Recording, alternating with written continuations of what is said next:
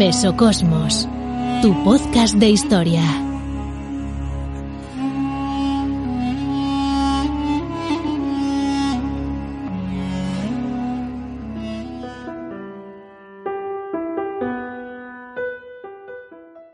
Los periódicos de la época que han dicho que la barricada de la calle Chamberry era casi inexpugnable y que llegaba al mismo nivel del piso principal, se equivocaron. No pasaba de una altura de seis o siete pies, como término medio. En Jolras y sus amigos hicieron dos barricadas, una en la calle Chambery y contigua a esta, otra más pequeña en la callejuela Mont oculta detrás de la taberna y que apenas se veía. Los pocos transeúntes que se atrevían a pasar en aquel momento por la calle Saint-Denis echaban una mirada a la calle Chambery, veían las barricadas y apresuraban el paso. Cuando estuvieron construidas las dos barricadas y enarbolada la bandera, se sacó una mesa fuera de la taberna, y en ella se subió Coiferac. En Jolras transportó un cofre cuadrado, que estaba lleno de cartuchos. Coiferac los distribuyó. Al recibirlos, temblaron los más valientes. Y hubo un momento de silencio. Cada uno recibió treinta.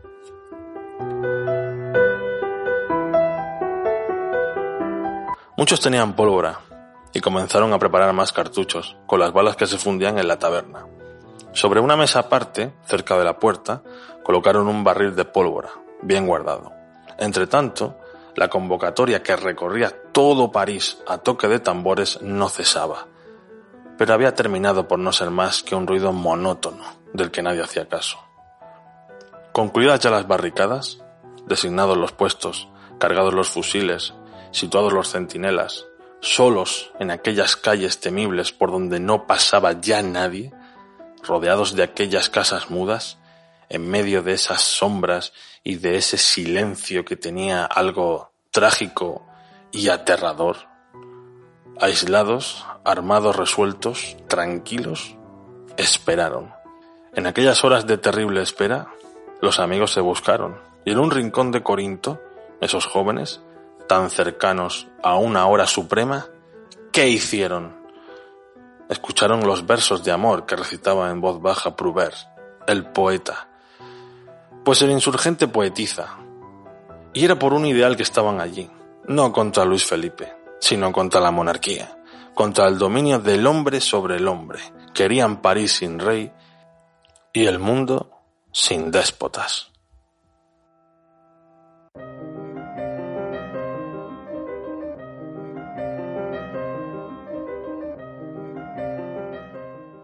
Con Los Miserables de Víctor Hugo, os doy la bienvenida a este episodio de Mesocosmos Historia. Soy Joseph Sabio, el historiador de los dos mundos. Vuelve una temporada más la serie Conversaciones. Y hoy hablamos de República y Republicanismo. Con José Antonio Pérez Tapias, catedrático de Filosofía, a quien ya le damos las buenas noches y la bienvenida a nuestro podcast. Buenas noches, José María. En primer lugar, quiero agradecerte a ti personalmente y a vuestro equipo de Mesocosmos Historia la invitación que me habéis cursado para tener esta conversación. De verdad que agradezco mucho esa, esa deferencia y además, mediante vuestro podcast, a buen seguro, pues a esta conversación puedan sumarse muchas personas desde distintas latitudes que puedan compartir, aunque sea en la distancia, bueno, lo que entre nosotros ahora podamos intercambiar acerca de república y republicanismo. Muchísimas gracias. Muchas gracias, estimado profesor, por aceptar esta invitación y poder compartir en este espacio que, se nos brinda, gracias al, mundo del podcast que, facilita la, transmisión de conocimientos y de ideas. Presento a, a José Antonio Pérez Tapias, como recién decía, es catedrático de filosofía en la Universidad de Granada y el actual decano de la Facultad de Filosofía y Letras en dicha universidad. Sobre su faceta académica, comentar que su tesis doctoral fue sobre Eric Fromm Sus líneas de investigación son filosofía de la cultura y antropología filosófica. Cuenta con un centenar de artículos académicos y más de 900 artículos en prensa, algunos de ellos publicados en diarios de tirada nacional como el diario El País. Además está en Twitter como arroba haptapias y por supuesto eh, destacamos algunos de sus libros.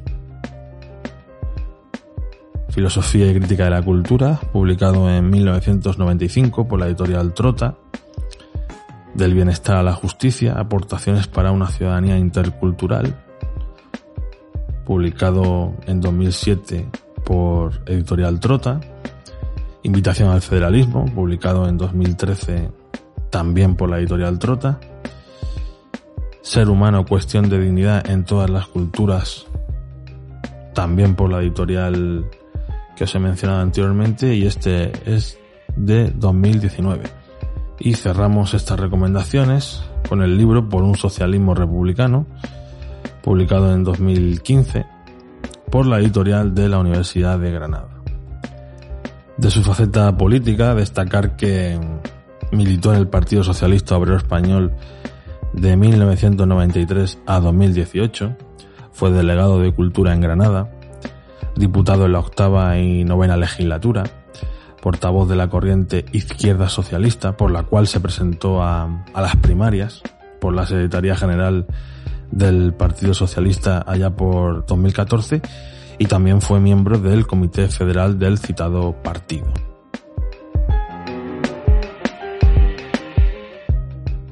Recuerda, Puedes escuchar un nuevo capítulo de Mesocosmos Historia todos los jueves a partir de las 8 de la tarde, hora española, o encontrar todo nuestro contenido a la carta en nuestro canal de iBox. No olvides dejar un like y escribir un comentario. Síguenos en redes sociales, donde nos puedes encontrar como Mesocosmos Historia. Mesocosmos tu podcast de historia. Tras esta presentación os comento que están abiertas las votaciones para los premios Evox de la audiencia 2021. En la descripción del episodio os dejamos el enlace donde podéis votar.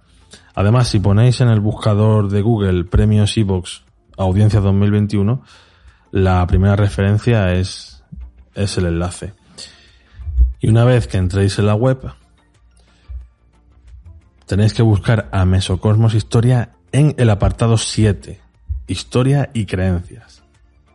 El hashtag del episodio de hoy es eh, República y Republicanismo, todo junto.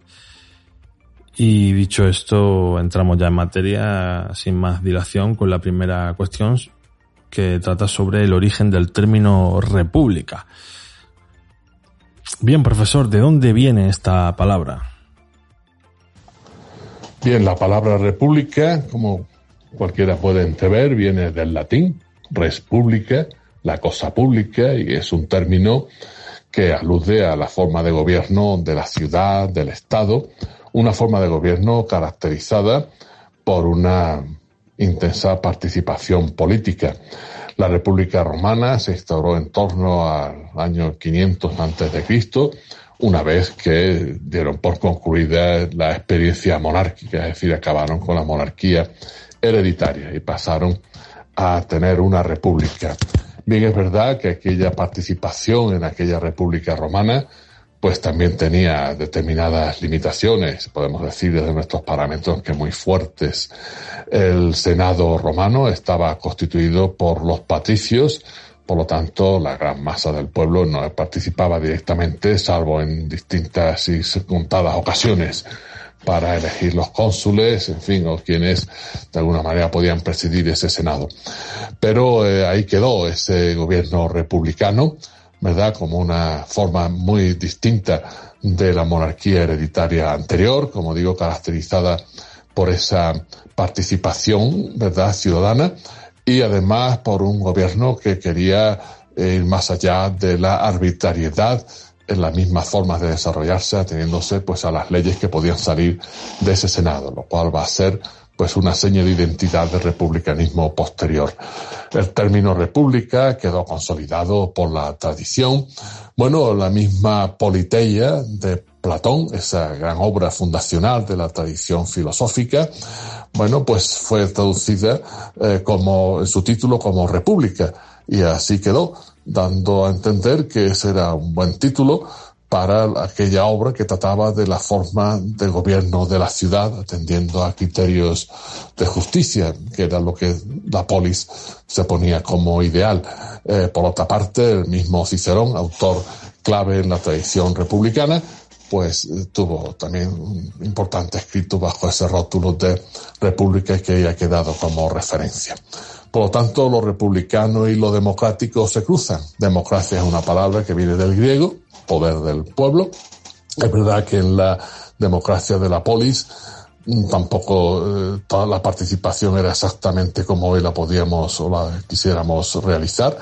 Los ciudadanos que participaban eran varones, estaban excluidos excluidas las mujeres, los niños, eh, de la misma condición de ciudadanos y por supuesto esclavos y metecos, pero aún así ahí queda esa democracia ateniense como aquella república romana como referencias históricas que llegan hasta nuestros días y hacia las cuales pues hay un, hilo que, nos une a aquellas referencias remotas, aunque estos conceptos de república y de democracia hoy sean también notablemente distintos. Repúblicas hay muchas, pero ¿por qué tipo de república apuesta el profesor Pérez Tapias? Dices bien al hablar de apuesta. Hoy nos tenemos que replantear la República y los republicanos en un nuevo contexto, en el contexto de la España actual en la que vivimos, con todas las circunstancias, características y contradicciones de nuestra sociedad, en el contexto europeo, en el contexto de la globalización en la que estamos inmersos. Eh, y eso implica, pues, también eh, entrar a fondo en qué republicanismo queremos cuando hablamos de república. Eh, por lo demás, somos herederos de una larga tradición. Tampoco estamos, por fortuna, en el punto cero. En la historia, como tú bien sabes, no hay punto cero. Siempre somos herederos de esas tradiciones. En cualquier caso, bueno, recibimos un legado para lo bueno y para lo malo. Y sobre ello tenemos que trabajar. Hay una rica tradición republicana. Hemos hablado hace un momento de griegos y romanos como puntos de referencia inexcusables de nuestras tradiciones políticas y filosóficas. Eh, pero bueno, desde, esa, desde ese fondo remoto, pues encontramos autores como Maquiavelo, como Rousseau, como muchos otros pensadores de la época de la Ilustración, del pensamiento político posterior, que han ido enriqueciendo el pensamiento republicano, también desde la misma tradición liberal y posteriormente desde la tradición socialista. Entonces, ¿cómo, cómo pensamos los, los republicanos? ¿Cómo lo pienso yo? Si alguien me pregunta cómo entiendo eh, la república que podemos pretender, yo pienso que debemos realizar en una apuesta que no está en el vacío, pues es, eh, diría siempre que la república es democracia radicalizada, es decir, una democracia más consecuente, más coherente, donde los ciudadanos efectivamente tengan una participación política efectiva, a través de la cual no solo defiendan sus derechos civiles, aquellos sobre los que la tradición liberal puso el acento con buenas razones, sino que además ciudadanas y ciudadanos eh, pongan en ejercicio sus derechos políticos, que es el punto fuerte del republicanismo. Republicanismo implica participación. democracia radicalizada es democracia participativa, lo cual no se contrapone a democracia representativa, sino que pone en marcha un mecanismo para que la representación sea más eh, efectiva, más real y además para que junto a la democracia representativa, con todo lo que supone un sistema parlamentario, etcétera, pues haya otras formas de participación política a través de las cuales la ciudadanía, y no solo en momentos electorales, haga valer su voz, su palabra, su capacidad de decisión, los modos en los que participar en la deliberación política en el espacio público y no solo en sede parlamentaria. Junto a todo eso, pues una democracia republicana coherente, bueno, pues ha de tener en cuenta que efectivamente eso supone una nueva forma de entender la soberanía, sin mitos, una soberanía entendida de manera laica, ¿verdad? Una soberanía que tiene su base precisamente en la participación de ciudadanas y ciudadanos en el ejercicio de sus derechos y además de ello, pues todo un sistema político donde es muy importante también junto a la soberanía y el principio de participación democrática, el principio de legalidad. Es decir, un gobierno y unos sistemas de gobierno con los contrapesos que supone la división de poderes y los controles que a raíz de ellos se establezcan, a través de los cuales, bueno, pues eh, todos actuemos conforme a lo que legítimamente se ha establecido por los cauces legales. Por lo tanto, un sistema de gobierno donde la arbitrariedad esté excluida y junto con ello, pues todas las formas de corrupción que a veces vician, y lastran nuestras democracias mismas. Hablamos sobre la República en España. Han existido dos repúblicas, ambas por diversos motivos han sido efímeras. La primera se proclamó en 1873, después de la Revolución de 1868. La instauración de Amadeo de Saboya, una monarquía que no cuajó entonces, a la renuncia de este rey italiano, se proclamó la Primera República, la cual duró apenas 11 meses. 11 meses. La pregunta para el profesor es la siguiente. ¿Por qué fracasó esta Primera República? Como apuntas en la misma formulación de la pregunta, la Primera República Española se instaura en el marco del sexenio revolucionario que se inicia en 1868 cuando ya se, se ve que, que no, no puede seguir adelante bueno, pues aquel reinado que se, al que se recurrió con Amadeo de Saboya una vez que fracasó, bueno, pues toda la restauración borbónica que venía de atrás, desde que Fernando VII, ¿verdad? Acabó con ese conato de, de, de régimen liberal que empezó con la Constitución de 1812.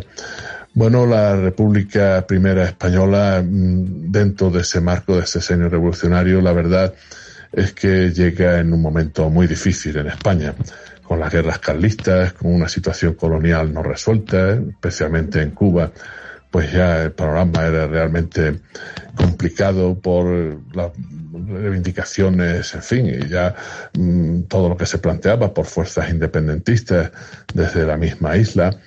Eh, y con unas tensiones internas eh, notablemente intensas. La primera república pues tuvo la osadía de tratar de dar forma a lo que no la tenía, es decir, el, Estado español, cómo se configuraba el Estado, ¿verdad? En esos momentos de crisis saliendo de una situación de decadencia que venía de siglos atrás. Entre los avatares que se sucedieron en la Primera República, creo que merece la pena destacar el intento llevado a cabo por Pi Margal cuando asume la presidencia que dentro de lo efímero de la Primera República pues fue también especialmente efímera. El hombre no pudo seguir adelante con su proyecto. Eh, Pi Margal era el que encarnaba pues un planteamiento federalista verdaderamente bien pensado y que podía haber sido una solución para el Estado español. La primera república, al hilo de todo ello, efectivamente se definió como república federal, pero no pudo prosperar por aquellas tensiones que acabo de señalar, pues esa misma construcción federal del Estado español faltaba una base social suficiente, se desataron pues muchas reivindicaciones o planteamientos cantonalistas que no encontraron un marco federal suficientemente elaborado para poder encauzarse y además las fuerzas retardatarias pues también empezaron a jugar su papel como podría esperarse desgraciadamente, ¿no? De ahí que la Primera República pues no pudiera seguir adelante y tuvo esa corta duración y sin embargo ahí dejó ese legado y ese legado pues yo creo que se puede retomar desde el vínculo que supone la herencia de esa Primera República entre republicanismo y federalismo, algo que algunos pensamos que es absolutamente necesario para el Estado español y su futuro desde nuestra misma actualidad. A continuación le damos al, play y Alex Mogo nos va a comentar quiénes fueron los cuatro presidentes de la Primera República. También comentaros que Alex, esta tercera temporada, eh, comienza una nueva aventura, una nueva serie sobre biografías la cual os invito a que, a que escuchéis porque nos va a traer personajes históricos muy interesantes y muy destacables.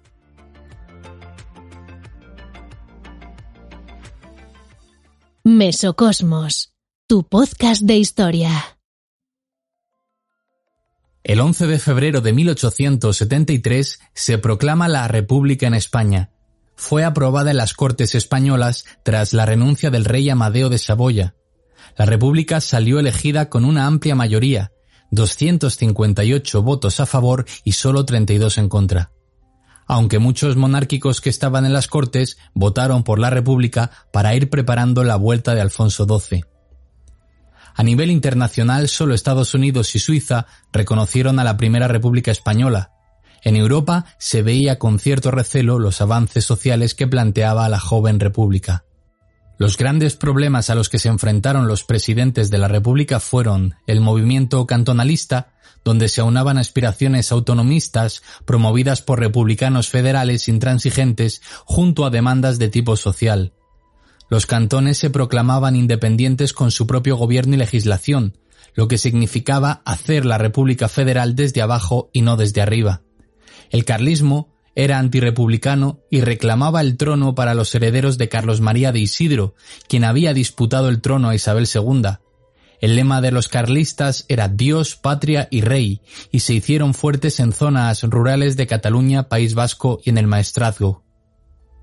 La guerra de Cuba había comenzado en 1868 en el ingenio azucarero, la de Majagua, y aquí pequeños y medianos propietarios del oriente cubano se habían unido junto a los esclavos por crear una Cuba sin esclavitud e independiente de España en forma de república los monárquicos que conspiraban para restaurar a los Borbones en la figura de Alfonso XII.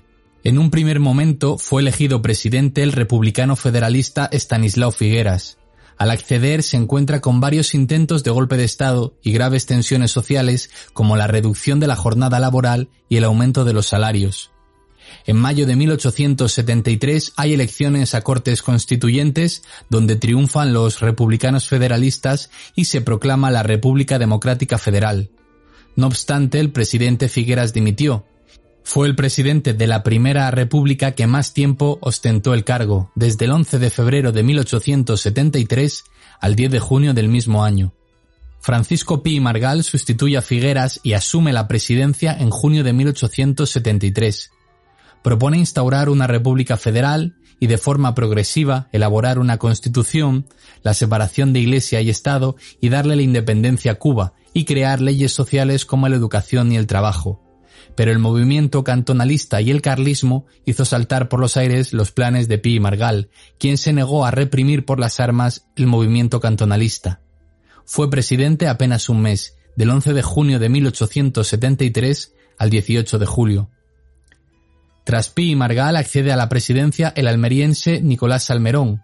Su gobierno apenas dura dos meses, del 19 de julio de 1873 al 7 de septiembre. En su presidencia se intenta establecer el orden y acabar con el movimiento cantonalista. Renunció por no firmar penas de muerte de cantonalistas. Y el último presidente es Emilio Castelar, que llega a la presidencia el 8 de septiembre de 1873 hasta el 3 de enero de 1874. Propuso una república conservadora y centralista, rompió por tanto con el federalismo. Hay represión en las revueltas sociales y ejecuciones a dirigentes cantonalistas.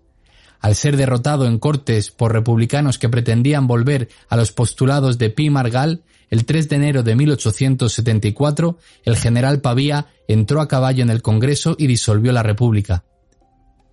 En ese momento, hasta la restauración de Alfonso XII, hijo de Isabel II, el poder ejecutivo estaba en manos del general Serrano, que ejerció un poder dictatorial para restablecer el orden y acabar con el carlismo y el cantonalismo y preparar la restauración de Alfonso XII, quien llegó al poder en 1876 con el pronunciamiento en Sagunto del general Martínez Campos.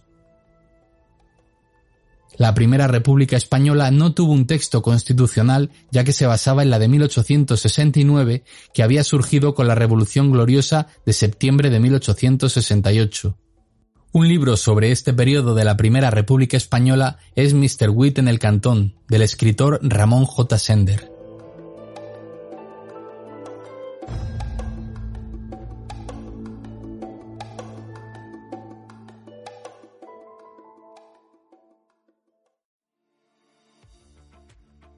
Seguimos en España en 1876 se restauran los Borbones. Alfonso XII, que estaba en Gales, no, perdón, estaba en Sandorf, en Inglaterra, eh, vuelve a, a España. Comienza así, por tanto, una nueva restauración borbónica que va a durar hasta 1931. Por el camino nos encontramos con la Constitución de 1876, que apuesta por un bipartidismo político, el fin del imperio colonial en 1898, la Semana Trágica de Barcelona en 1909, el desastre de Anual en 1921, la dictadura de Primo de Rivera de 1923 a 1930, el motín de Jaca en ese mismo año, también el pacto de San Sebastián, por lo tanto, fueron unos años muy movidos y de gran conflictividad social. Y en abril de 1931 cae la monarquía de Alfonso XIII y el 14 de abril se proclama la Segunda República en España. Hay una gran aceptación popular en un principio, pero pronto empiezan a aparecer graves problemas que amenazan seriamente a la República. ¿Qué sucedió, profesor, para que este nuevo proyecto republicano en España fuese también efímero? Así fue. En, en 1931, el 14 de abril, bueno, se proclama la República después de aquellas elecciones municipales que dieron paso a la misma, porque no pudo sostenerse la monarquía en España. El mismo rey Alfonso XIII emprende el camino del exilio, viendo que no le quedaba otra opción. Se puede decir que la monarquía desiste de mantenerse en, el trono en España y por lo tanto eh, deja paso pues a, la república eh, evidenciando el fracaso de otra más de las restauraciones borbónicas que han tenido lugar en nuestro país. El camino de la república fue difícil desde el principio. Pero en verdad la República no se puede decir que fracasara, digamos que no se le dio tiempo a que ocurriera tal cosa. La República fue abortada. Fue abortada por el golpe de Estado que encabezó el general Franco y que fue secundado por las fuerzas fascistas en 1936. Bien, en esos años, entre el 31 y el 36, eh, eh, tuvo lugar la sucesión de distintos gobiernos republicanos, la República en general se encontró con un panorama de nuevo especialmente difícil.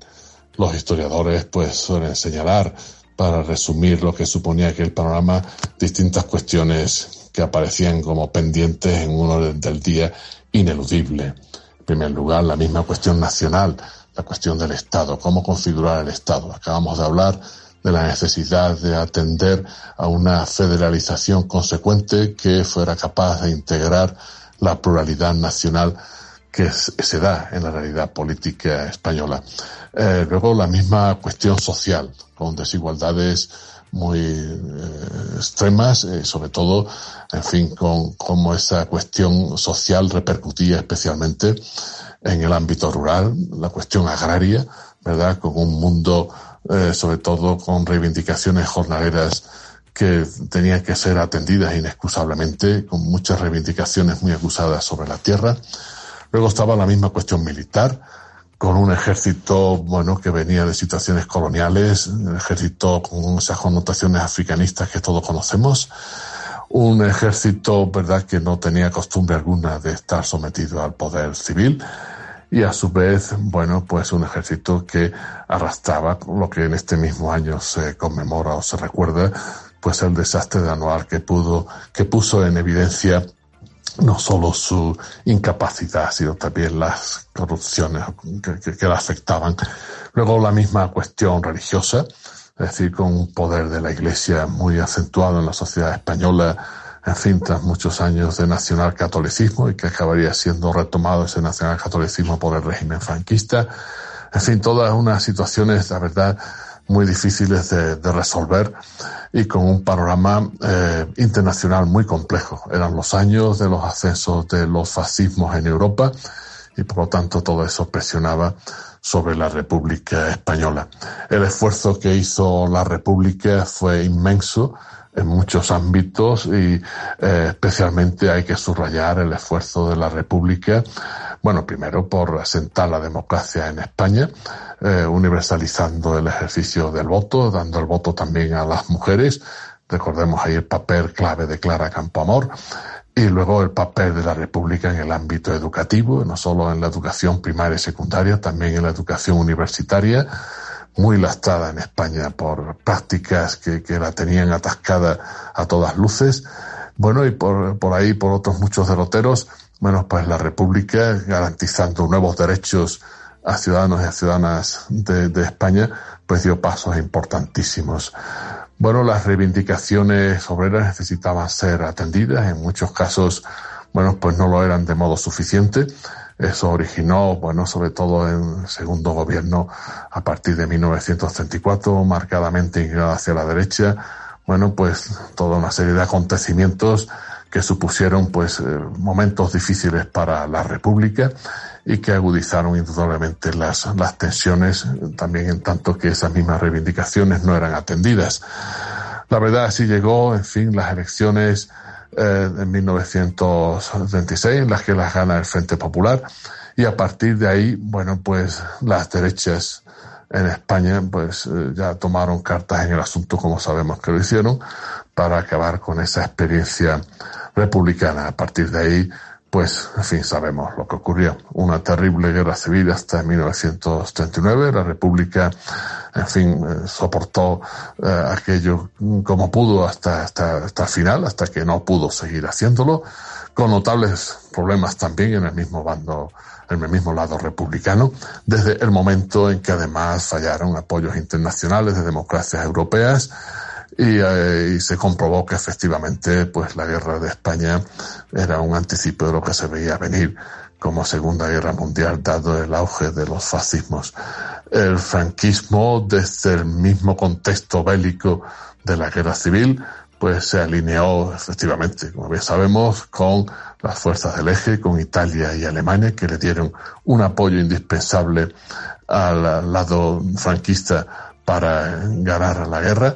Bueno, y el final de la guerra de 1939 pues trajo una larga dictadura de, casi 40 años que supuso pues una, una, etapa de un tiempo de silencio, como se dijo en el título de una magnífica novela, Luis Martín Santos, ¿verdad? Eh, que define muy bien pues lo que, lo que supuso esa falta de democracia en España hasta que en el 78 pues se recupera la democracia con la transición de la dictadura a la misma democracia una vez muerto el dictador.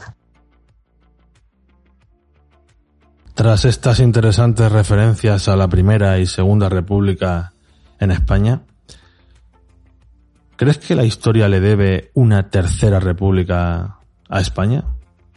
Buena pregunta, efectivamente.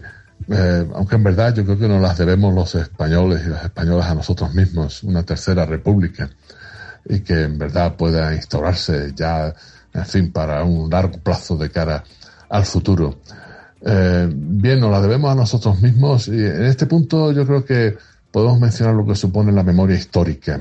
Esa memoria histórica, esa memoria democrática que reivindicamos, que se va ganando espacio legal para ella a través de distintas leyes, como es la última también, que mejora la, la de memoria histórica anterior, de los tiempos en que teníamos los gobiernos de Zapatero y ahora pues eh, con el nuevo gobierno de PSOE y Unidas Podemos pues se ha mandado el proyecto de ley de memoria democrática.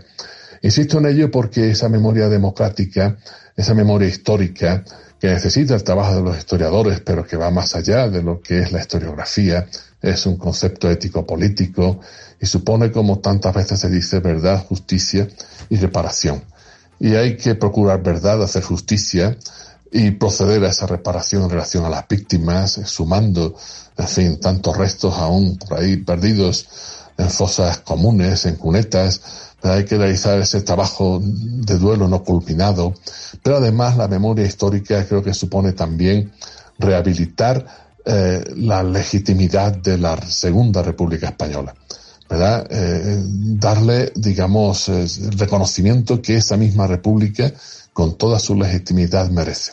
Algo que hoy el negacionismo histórico de muchos en las derechas españolas pues pone en cuestión. Y yo creo que hay que reaccionar desde el campo académico, desde el campo político, desde la opinión pública, frente a ese negacionismo histórico, frente a ese revisionismo que es parecido, bueno, al que generaron ciertos historiadores en Alemania, en fin, como se dice, blanqueando eh, los campos de concentración o suavizando lo que supuso el régimen nazi.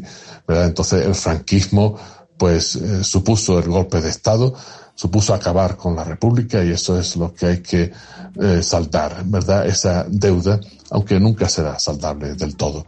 Dicho eso, pues en España necesitamos una república que se configure como república federal plurinacional, es lo que pienso que, que, nos hace falta de cara al futuro, a un futuro de largo plazo, y en eso coincido con otros muchos conciudadanos y conciudadanas que estamos en esas tesis, aunque en verdad sea algo difícil de conseguir.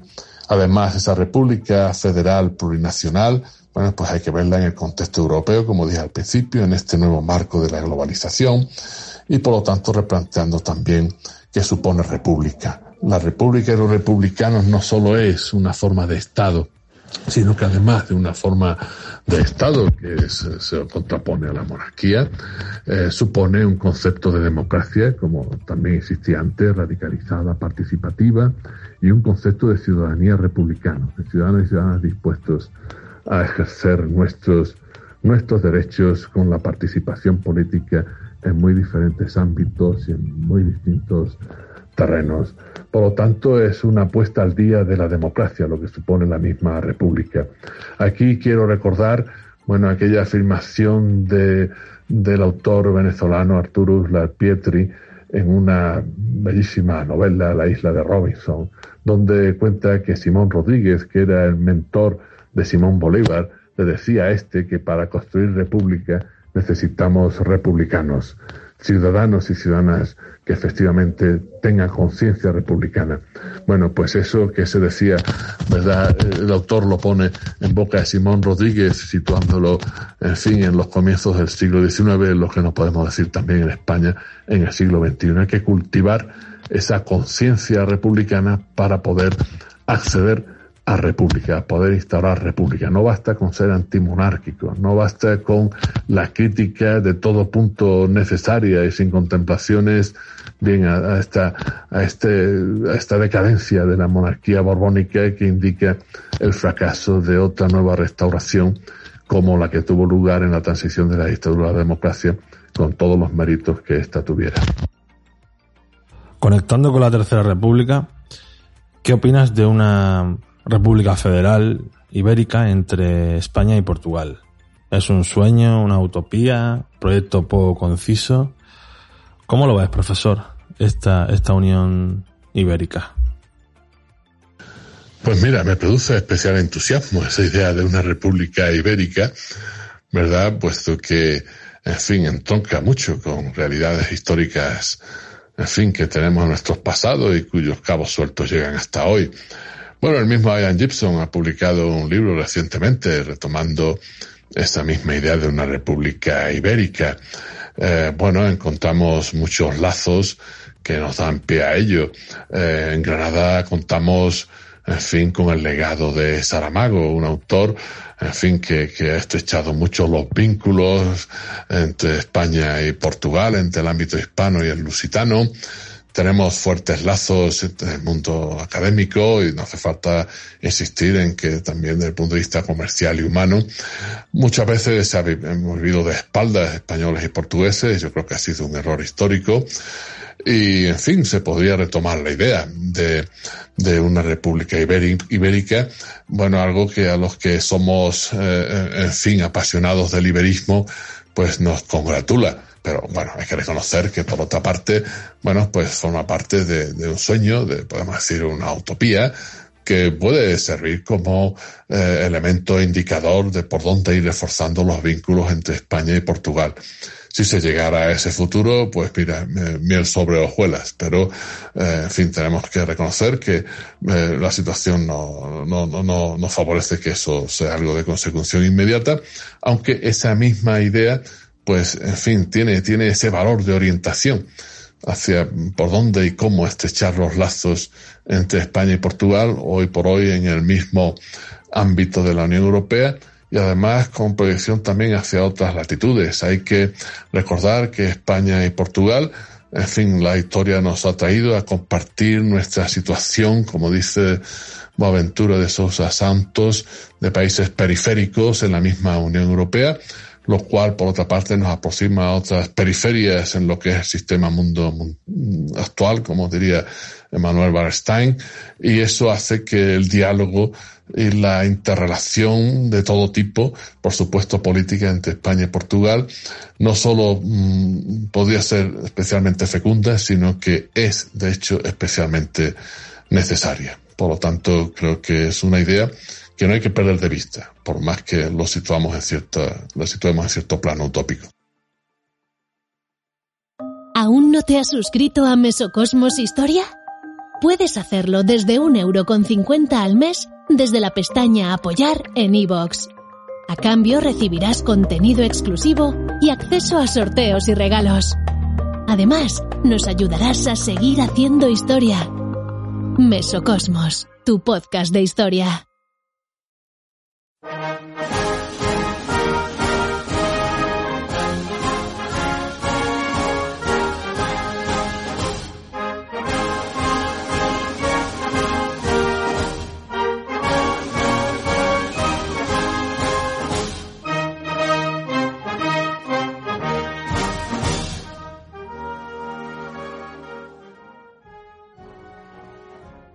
Pasamos a un nuevo bloque temático.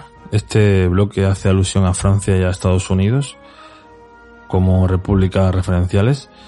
Empezamos por la República Francesa, que se remonta a la Primera República de 1792, en plena Revolución Francesa, cuando se derroca al rey Luis XVI y a la reina María Antonieta, los cuales posteriormente van a ser guillotinados.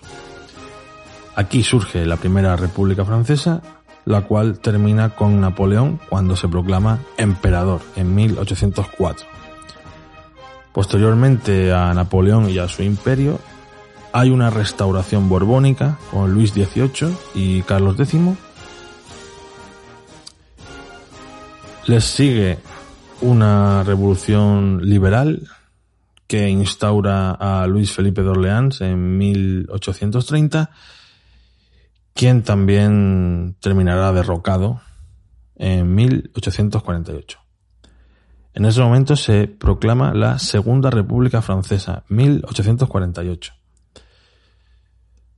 Va a ser efímera porque a los cuatro años, en 1852, Napoleón III, sobrino de, de Napoleón Bonaparte, proclama el Segundo Imperio francés, es decir, hace algo similar a su tío, ya que de una república pasa a un imperio. La Tercera República Francesa, ¿cuándo llega? Pues llega con la caída de Napoleón III en 1870, en esa guerra que tienen contra Prusia, esa revuelta social que hay, la Comuna de París, pues en ese momento se produce o llega, mejor dicho, la Tercera República Francesa, que va a ser bastante referencial en la historia, y la cual va a durar hasta la Segunda Guerra Mundial. Luego, posteriormente, con la victoria aliada y esa liberación de París por parte de tropas de republicanos españoles y de otras nacionalidades del norte de África, pues en 1944 surge la Cuarta República, la cual cae en 1958. Esto viene provocado por la crisis que tiene Francia a causa, a consecuencia de las guerras coloniales en Indochina y en Argelia. En este momento reaparece de nuevo en escena Charles de Gaulle, que había sido uno de los líderes de la Resistance en la Segunda Guerra Mundial y promueve la creación de la Quinta República Francesa que por cierto es la actual república que hay en Francia. Bien, habiendo hecho este rápido repaso por la historia política de Francia, la pregunta para el profesor José Antonio Pérez Tapias es la siguiente. ¿Qué éxitos y qué fracasos tiene la Quinta República Francesa? Como has indicado en la introducción a, la misma formulación de la pregunta, la Quinta República Francesa, la actual, pues también es el resultado de una larga historia. Bien, esta larga historia empieza, como también hiciste referencia a ello, en 1789 con la Revolución Francesa, hecho fundacional de una nueva etapa, una nueva época, y así es reconocido eh, por todos. Eh, pero, como, como perfectamente ha subrayado, la, República como tal se instauró unos años eh, con posterioridad a la misma revolución, en 1792. Por lo tanto, lo republicano va abriéndose paso, no sin dificultades en la misma Francia. Casi se puede decir que, que cuesta un siglo ¿verdad? Que se consolide la República desde comienzos, eh, ¿verdad? del siglo XIX, finales del siglo XVIII, comienzos del XIX hasta comienzos del siglo XX, ¿verdad? Pasando por distintas repúblicas, distintas restauraciones monárquicas, diversas revoluciones, 1830, 1848, 1870, ¿verdad? Entonces, eh, es un proceso largo, largo por lo que supone la misma configuración de, la República, y no solo como forma de, Estado, sino, como he dicho antes, todo lo que implica, digamos, un, político estructurado al modo republicano. No obstante, pues eh, Francia lo, lo, consiguió, efectivamente, y no solo lo consiguió para ella, sino que en gran medida se constituyó en, en referencia, como también ha apuntado, para otros muchísimos procesos podemos pensar que las repúblicas americanas en gran medida se iban mirando en el espejo francés durante buena parte de su recorrido, al igual que lo hacían sobre el espejo de los Estados Unidos de Norteamérica, ¿no? Bien, la, la república normalmente se consolida en Francia, y consolida pues una república donde los valores, en fin, que presidieron la misma Revolución Francesa van tomando cuerpo, la libertad y la igualdad, y la misma noción de fraternidad republicana, aunque esta va quedando ahí un poquito en la penumbra. Entonces lo republicano implica esa condición de libres iguales de ciudadanos y ciudadanas, algo que se va consiguiendo poco a poco, incluso en contextos ya de repúblicas establecidas, ¿no? Eh, por lo tanto, puede decirse que la historia de, la, de Francia hasta llegar a la Quinta República pues es una historia de éxitos, aunque con muchas zonas de penumbra. Eh, no hay que ocultar lo que supone el gobierno de Vichy durante, en fin, la, la etapa de la ocupación alemana, etcétera, en, medio de la Segunda Guerra Mundial, que es, digamos, una fase claudicante de la misma República Francesa, que se constituye y se legitima después, bueno, a partir de la resistencia y no del gobierno de Vichy, ¿no? Bien, tenemos todos estos factores. Lo que hay que indicar es que la República, pues, tiene esos logros de una ciudadanía igualitaria, tiene los logros también en torno a una democracia que se configura desde la laicidad, desde la separación Iglesia-Estado, con lo que supone también el principio de igualdad y de no discriminación entre ciudadanos. Es un punto importante en la República Francesa que hoy reivindican de nuevo con especial fuerza. Y además, bueno, pues una república que se ha proyectado también, ya digo, con notable éxito hacia el exterior. No obstante, por las mismas situaciones actuales de la República Francesa nos muestran que también hay eh, cuestiones por resolver, eh, ¿verdad? Mm, algunas de ellas vienen en lo que tú has señalado que condicionó el paso de unas repúblicas a otras, que es la situación colonial no resuelta del todo. Es decir, que la República Francesa, mm, con la misma bandera de la igualdad y la libertad, bueno, pues no deja de ser una potencia colonial y por lo tanto de, de descargar pues todo lo que suponía el colonialismo sobre allá donde llegaba su actuación como metrópoli. La guerra de Argelia fue especialmente dura. Ahí eh, Francia actuó como una potencia colonial tal cual, eh, reprimiendo con dureza a los que reivindicaban, incluso con la fuerza de las armas, a falta de otro recurso, bueno, la independencia para su país, para Argelia. Y eso pues fue una piedra de toque para la República Francesa cuyos efectos aún no se han extraído con todas sus consecuencias.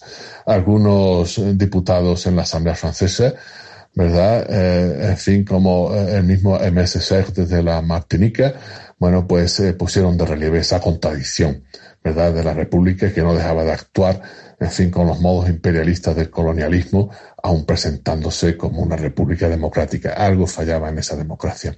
Eso es lo que a la postre pues sigue manifestándose cuando ciudadanos y ciudadanas de la República Francesa, bueno, pues eh, viven en sus carnes que hay ciudadanos de primera, ciudadanos de segunda o de tercera, y que la integración republicana no está perfectamente conseguida, ni mucho menos, y sigue siendo algo por lo que se tiene que seguir trabajando.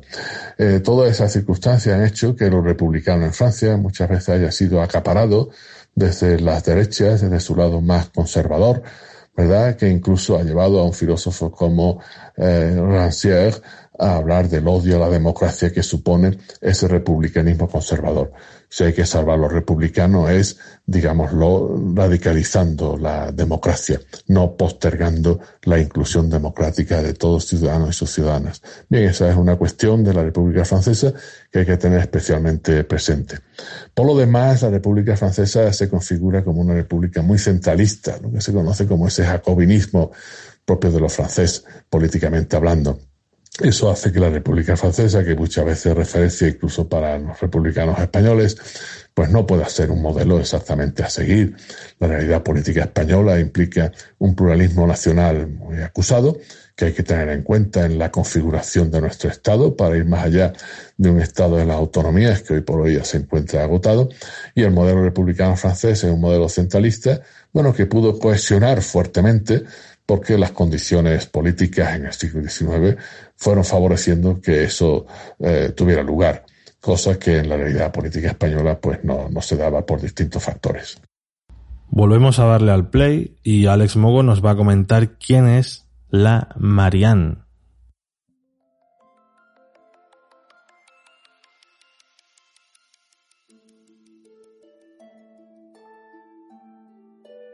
La Marianne es la alegoría de la República Francesa. Es una mujer que va con un gorro frigio de la Revolución, aunque también se le puede ver con una diadema o una corona.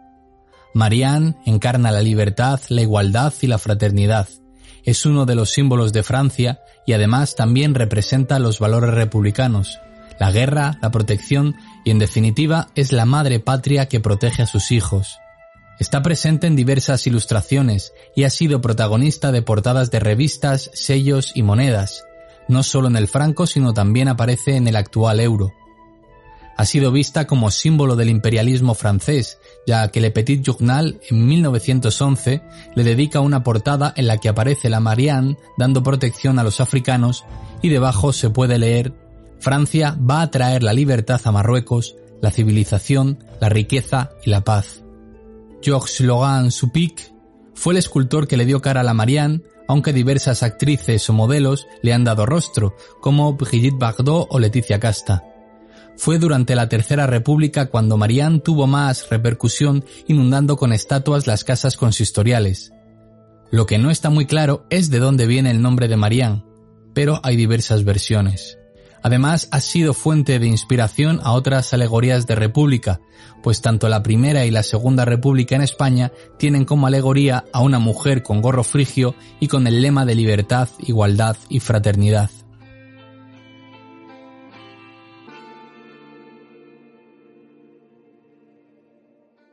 Mesocosmos, tu podcast de historia.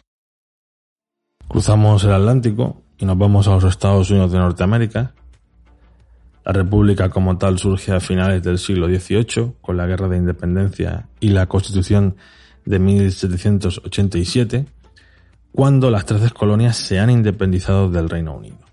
Empieza así una etapa republicana que dura hasta hoy en los Estados Unidos y la República, curiosamente, empieza siendo confederal, pero a los pocos años pasa a República Federal.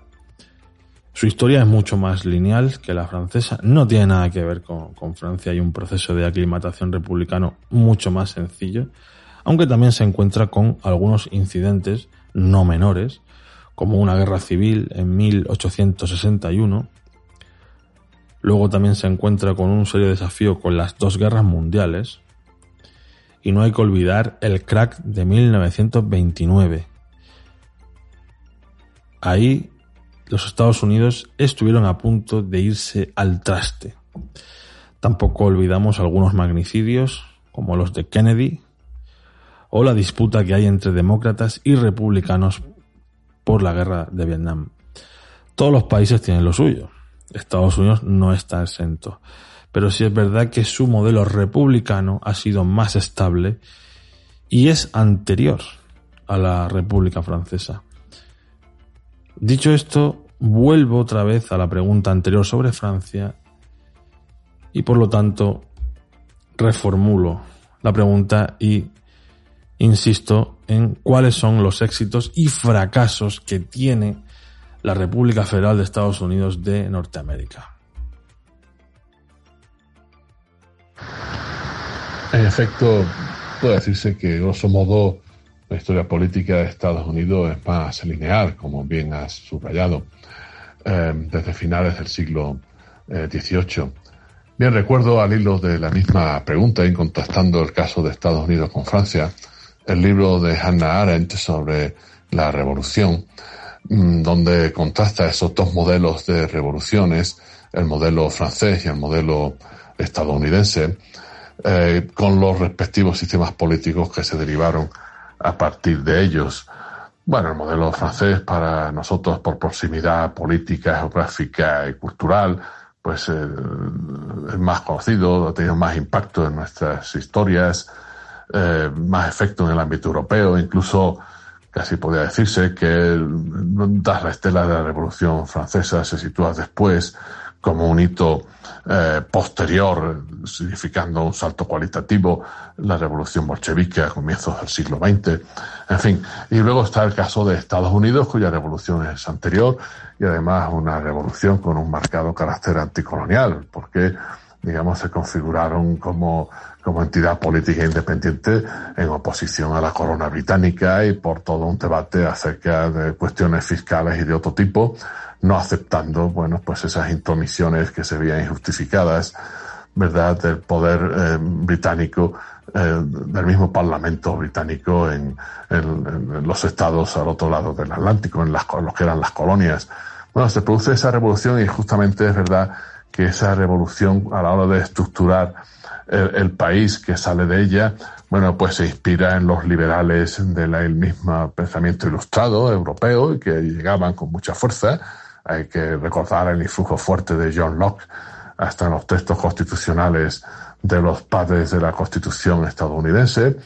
Y bueno, además, dada la configuración territorial de, que se había ido dando de los de las diferentes de diferentes territorios que luego serían estados, pues eh, efectivamente dan paso a una estructura federal, bueno, que en primer lugar pues tiene un fuerte carácter confederal, digamos un federalismo menos comprometido, más suave, hasta que, bueno, eso se tuvo que dilucidar eh, en lo que fue en esa linealidad histórica, pues un hecho tremendo, una guerra de secesión muy fuerte entre el norte y el sur estadounidenses, justamente por la forma de Estado, porque claro, el federalismo pues supone una, una distribución de poder que no es en los términos tradicionales de la separación de poderes del legislativo, ejecutivo, judicial, sino de poderes territoriales y poderes territoriales que tienen que establecer formas de equilibrio y a su vez formas de colaboración o de cooperación entre ellos.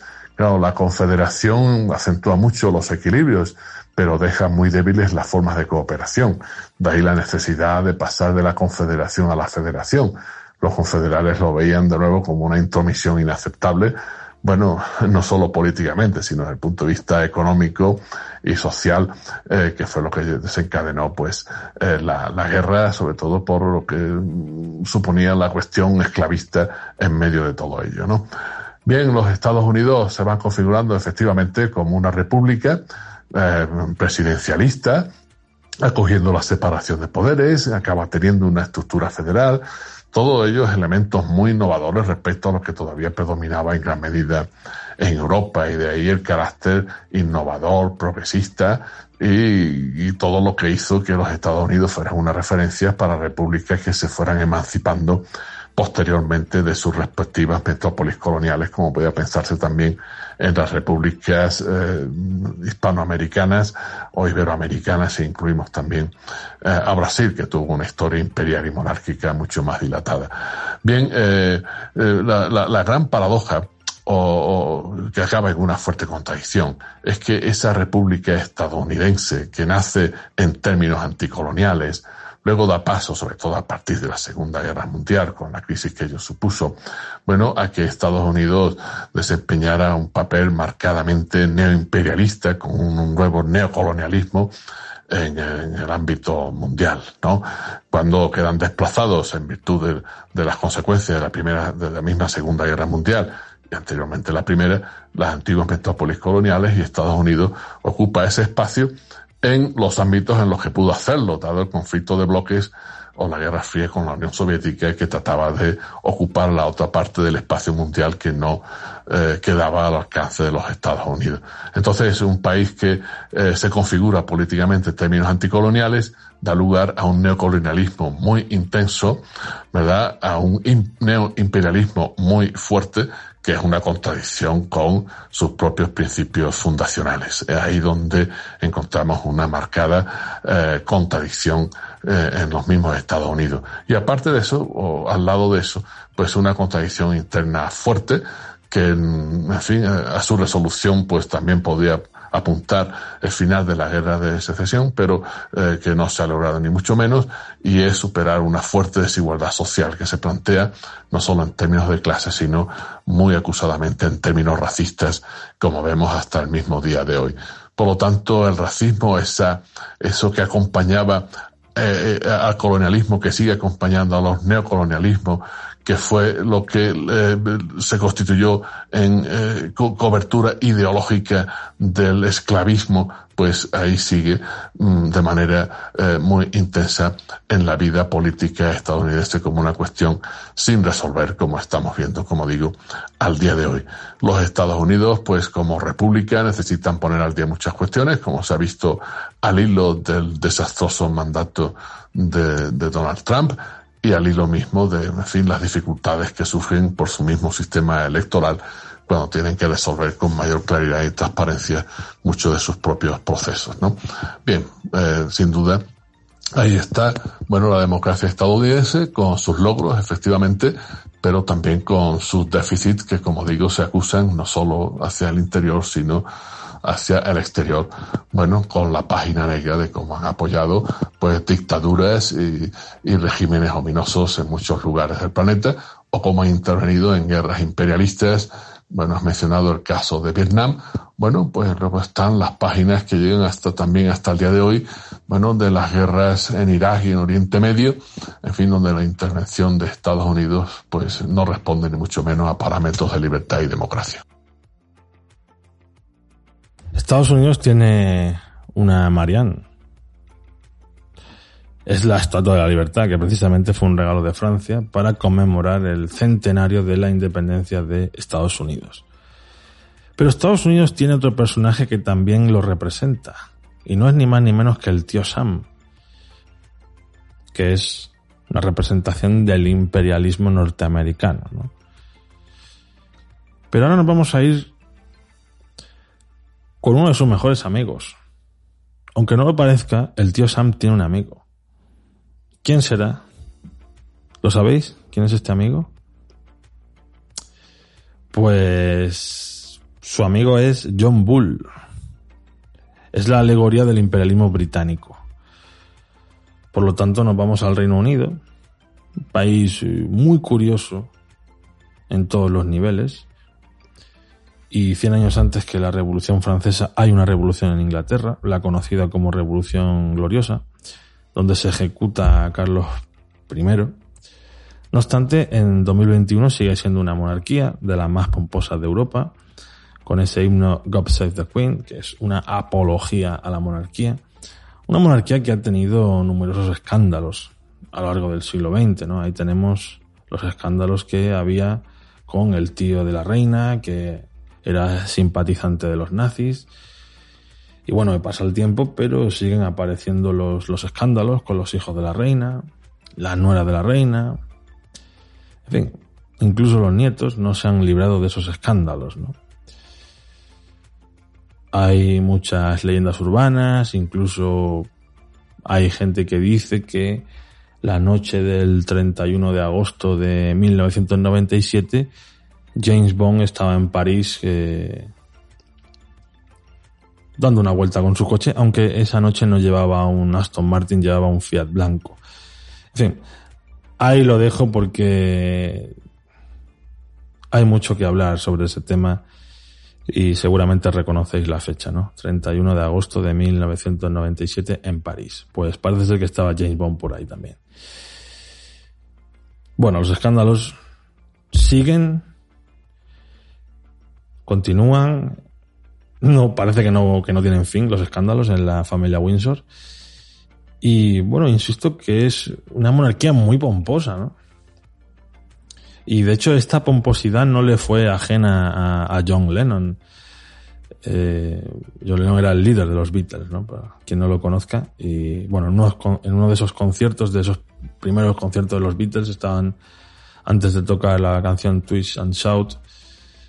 John Lennon hace una presentación y no se le ocurre otra cosa que decir que para esta canción necesito la ayuda de ustedes, del público. ¿no? La gente en el gallinero puede dar palmas. El resto puede hacer sonar sus joyas. Bueno, eso fue un bombazo. No le pasó nada a John Lennon, por cierto, ¿eh? no le pasó nada. La hermana de la reina sonrió, saludó. Luego tuvo otra, John Lennon. En 1969 devolvió una condecoración que le había dado la reina. Y era porque él estaba en contra de la guerra de Biafra y lo envió al Palacio de Buckingham en papel higiénico y eso le sentó fatal a la reina. Se la tenía jurada a John Lennon. Como sabéis, Lennon muere en el 80. La reina no le perdonó eso. Pero se dice, se comenta que quizá en 1992 se lo hubiera perdonado a John Lennon eso. con, los líos que tenía la reina en aquel año, seguramente que hubiera pasado por lo alto y, y hubiera perdonado a, al, al simpático cantante de Liverpool. Bueno, después de este repaso también que hemos hablado de hasta de el mundo musical británico, que es magnífico, por cierto, y los Beatles lo recomiendo. John Lennon era un músico fuera de serie. Pues después de este repaso, la pregunta que le quiero hacer al profesor es, ¿dónde están los republicanos británicos? La verdad eh, es que alguien podría decir de los republicanos británicos algo parecido a lo de las meigas. A ver los hilos. La verdad que no consiguen hacerse oír con, una voz suficientemente fuerte, eh, tampoco con una organización política eh, que sea lo, suficientemente eficaz como para lograr más eco y más presencia en el plano político. Eh, me imagino, en fin, todos podemos suponer que en el Reino Unido los republicanos suena irlandés, ¿no? Irlanda también se emancipó del Reino Unido con la bandera de la República, y República es. Bueno, y luego pues queda ahí el enclave de Irlanda del Norte, hoy en situación especialmente complicada tras el Brexit, ¿verdad? Eh, bueno, y, sabemos que eh, todo lo del IRA, Mm, con todo lo que fue pues una eh, actividad armada de cuño calificado como terrorista, eh, bien, y, que lleguen a unos acuerdos de paz, pero bueno, pues era también se entendía como, como una, una, fuerza de una organización política de corte republicano. Eh, a partir de ello, bueno, pues los republicanos sí, hay republicanos ingleses, hay republicanos en el Reino Unido, pero como digo, claro, tienen enfrente una monarquía fuertemente consolidada una monarquía muy legitimada en términos de, fin, de aceptabilidad social. Eh, a pesar de los escándalos, como bien has, indicado. Eh, por otra parte, claro, es que, es que la monarquía británica, con todo lo que puede echársela encima, pues eh, nunca ha acompañado a, o ha dado cobertura a una dictadura, cosa que mm, no se puede decir de otros países, ¿verdad? Y por otra parte, pues claro, en los últimos siglos, Mm, de lo que hemos entendido como la modernidad europea o la segunda modernidad, pues esa monarquía eh, británica es la que ha cabalgado el imperialismo inglés, ¿no? Por lo tanto, eh, todo eso han sido cartas que han jugado a su favor. Eh, queda lejos a mediados del siglo XVII, pues aquella república de Cromwell, bueno, que también tuvo una duración efímera y un final que, que, que, vino cantado también por los excesos que se cometieron en ese mismo contexto republicano que provocaron la vuelta a la monarquía. Eh, ahí tenemos esa monarquía británica que efectivamente es tan anacrónica como todas las monarquías. Ese es el asunto, por muchos sentidos. Eh, ¿Cómo podrán prosperar eh, con mayor éxito político los republicanos ingleses? Bueno, yo creo en la medida en que la, democracia británica, pues efectivamente llegue a la conclusión de que ese anacronismo de la monarquía, bueno, pues ya es de todo punto mm, no funcional, es decir, que no cubre ninguna función, ni siquiera las funciones simbólicas que ahora mismo se le otorgan y con las cuales se mantiene a pesar de los escándalos. Unas veces fueron políticos, otras veces, bueno, hay motivos económicos y luego con todos los avatares de una familia real británica que, en fin, que todos sabemos que da de sí para todo tipo noticias, a veces eh, escabrosas, ¿verdad?, eh, en torno a ella. Eh, pero no, no, no, no se ve por ello muy fuertemente erosionada, al menos lo que se aprecia desde fuera. En cualquier caso, bueno, pues cabe constatar que ahí hay pues una, una, una, una pieza extraña en un ordenamiento político democrático como es una monarquía que eh, por mucho que se vista y se revista o trate de actualizarse no deja de ser un elemento no solo anacrónico sino no democrático, lo cual con mayores motivos lo podemos decir también de nuestra monarquía eh, borbónica en España.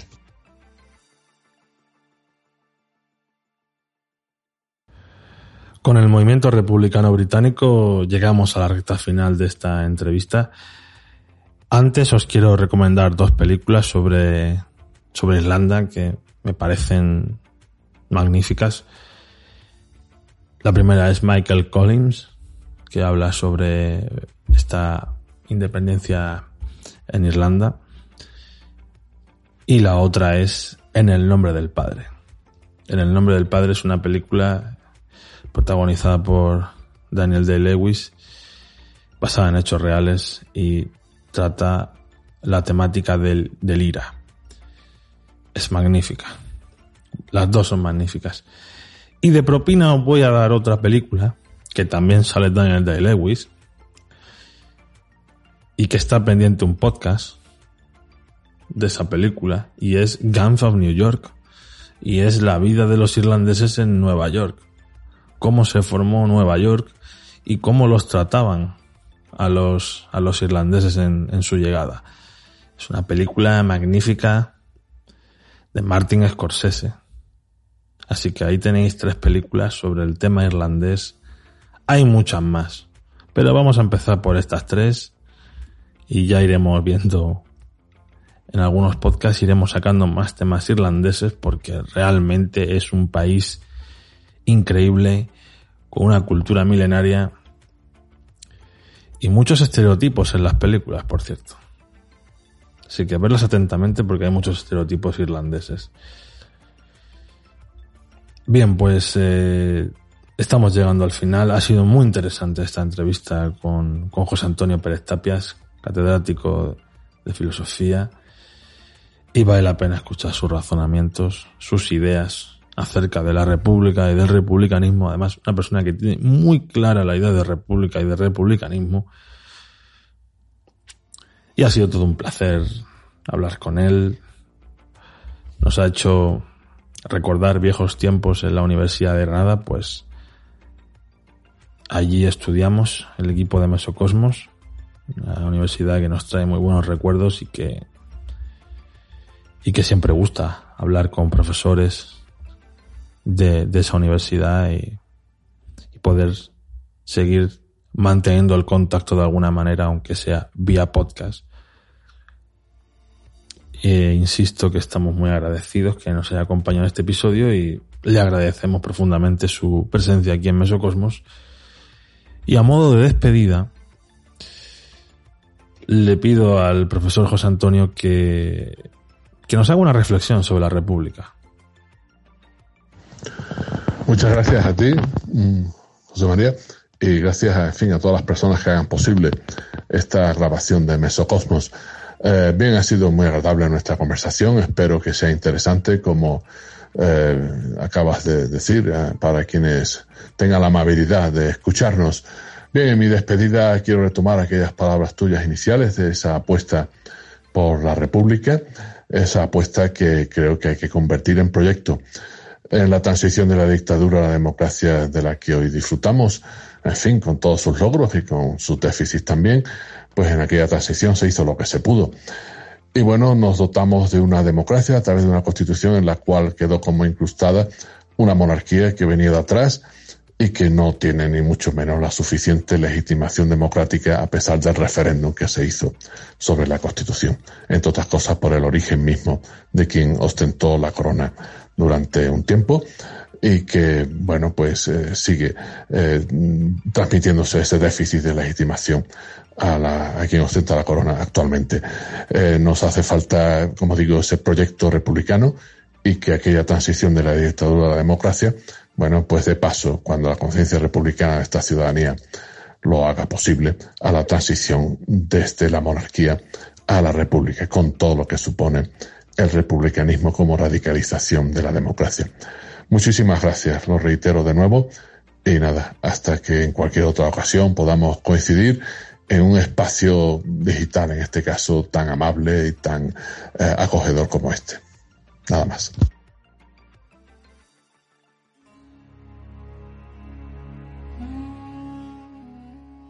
Una reflexión final muy a tener en cuenta, muy interesante. Y agradecemos de nuevo al profesor José Antonio Pérez Tapias su presencia en, en Mesocosmos y le esperamos de nuevo más temprano que tarde y por supuesto recordamos sus libros del bienestar a la justicia, aportaciones para una ciudadanía intercultural, filosofía y crítica de la cultura, invitación al federalismo, ser humano, cuestión de dignidad en todas las culturas. Y por último, por un socialismo republicano. Con esto ya me despido. Os agradezco a toda la audiencia la escucha.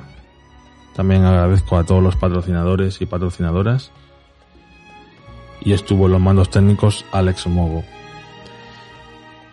Volveremos muy pronto, la semana que viene, con un nuevo episodio el cual iremos anunciando en redes sociales con un magnífico vídeo de, Alex Mogo.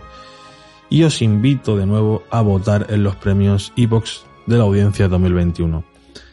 Estamos en la sección 7, Historia y Creencias. Y ahora sí, ya que nos vamos del todo. Y nos vamos con una frase de Marco Tulio Cicerón. La cosa pública, res pública, es lo que pertenece al pueblo.